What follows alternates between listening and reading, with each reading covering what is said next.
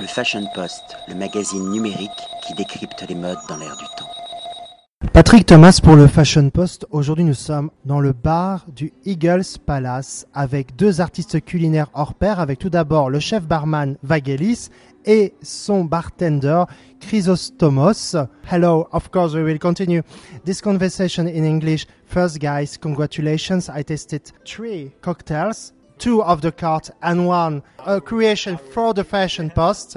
So, can you present you for the readers of the Fashion Post? Who are you? Uh, my name is Vangelis. I'm a bartender, the head bartender manager in the Eagles Palace. Uh, this is my third year. With my colleague Chrysostomos, we are trying to to use Greek ingredients mostly, and we are love very much uh, the bar. So we, th- we think that we are doing a very good job.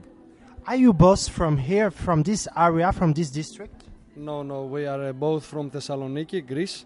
And From Macedonia. from, uh, yes, of course. of course, Macedonia, and we are working together here in Eagles Palace uh, thir- three years now.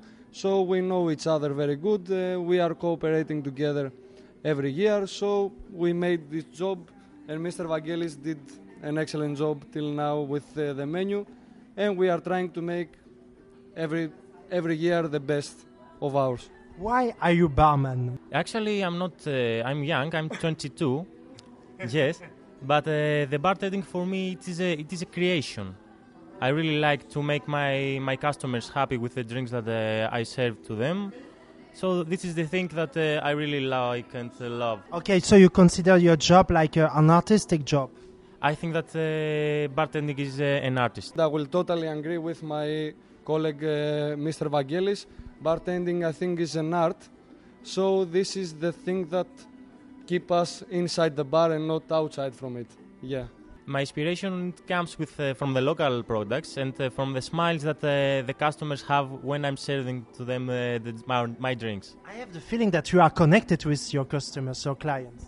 Yes, we are. Uh, we are trying to give our best to our clients, and uh, we are trying to make them to feel happy, and to feel that they are they are feeling very familiar in our bar. And this is the point, I think, of the hospitality. You can be a customer client of the hotel or you can come from outside the hotel. Yeah, of course, uh, everyone can uh, they can come to taste our uh, drinks.